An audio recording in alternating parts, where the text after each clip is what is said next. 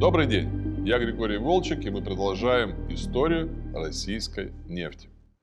К середине 90-х годов, когда основные нефтяные холдинги в России в целом уже сформировались, в нефтехимии царили разброд и шатание.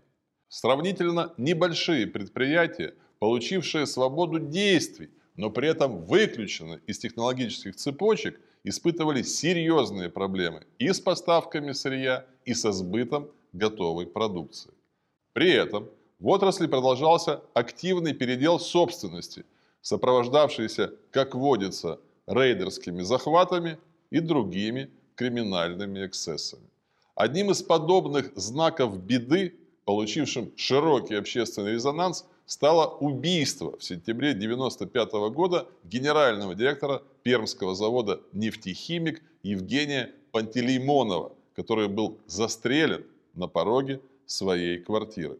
Убийство это до сих пор не раскрыто, но заводчане считают, что причиной преступления стал отказ директора от использования невыгодных для предприятия процессинговых схем.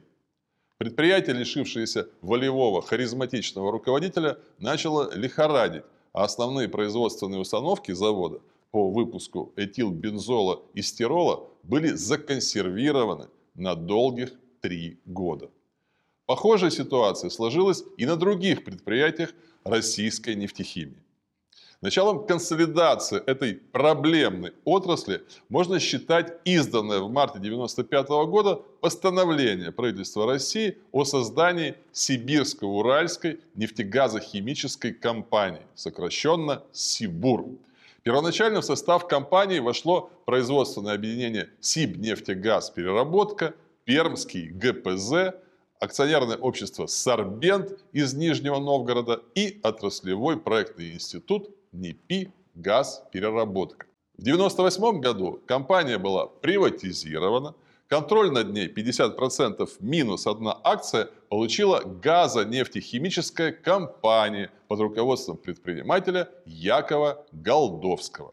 Сибур при поддержке «Газпрома» активно занялся слияниями и поглощениями и за три года включил в свой состав значительную часть отраслевых активов, включая крупнейшие в России заводы по производству минеральных удобрений, шин, синтетического каучука и других полимеров.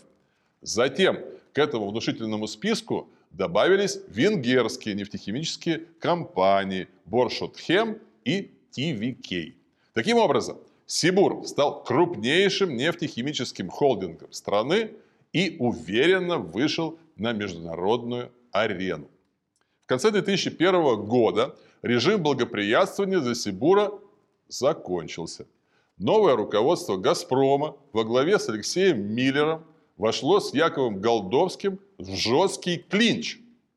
Государство в лице президента России четко дало понять, на чьей оно стороне – в ноябре 2001 года, во время визита в Новый Уренгой, Владимир Путин, обращаясь к Миллеру, сказал, необходимо серьезно относиться к вопросам собственности, а то рот разините, и не будет у вас не только Сибура, но и других предприятий.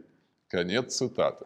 В начале 2002 года Генеральная прокуратура России по заявлению «Газпрома» о незаконном выводе активов возбудила уголовное дело – санкционировал обыски в офисе Сибура и задержание руководителей компании, председателя Совета директоров Вячеслава Шеремета, президента Якова Голдовского и вице-президента Якова Кошица. Арестантов вскоре выпустили, но в деле Сибура произошел необратимый перелом, одним из зримых воплощений которого стало новое руководство компании во главе с Александром Дюковым, ранее работавшим вместе с Миллером в морском торговом порту Санкт-Петербурга. Отметим, что в настоящее время Дюков возглавляет компанию «Газпром нефть». На этом, собственно говоря, острая конфликтная фаза развития компании завершилась. В конце 2011 года 100% акций Сибура приобрела компания Сибур Limited, конечными бенефициарами которой являются собственники Новотека Леонид Михельсон и Геннадий Тимченко. В настоящее время у них почти две трети акционерного капитала компании, 14,5% у действующего и бывшего менеджмента Сибура, а еще 20% у китайских товарищей, нефтехимического гиганта Синопек и крупного государственного инвестиционного фонда «Фонд Шелкового пути». После продажи предприятий по производству шин и удобрений сформировалась нынешняя структура Сибура, включающая два основных дивизиона с общим числом работающих более 22 тысяч человек. Газопереработка обеспечивается семью западносибирскими ГПЗ, расположенными в Нижневартовске, Губкинском, Ноябрьске, Муравленко и Нягане с общим объемом переработки 25 миллиардов кубометров газа в год, а также магистральным трубопроводом Курпет-Тобольск длиной 1100 километров.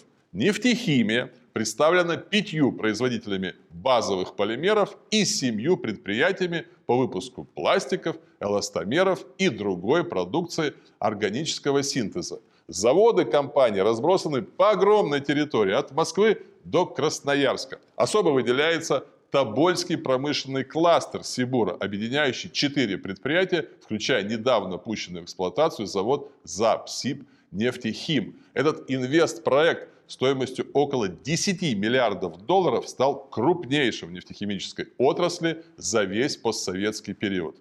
По основным производственным финансовым показателям Сибур в настоящее время входит в первую десятку крупнейших нефтехимических корпораций мира.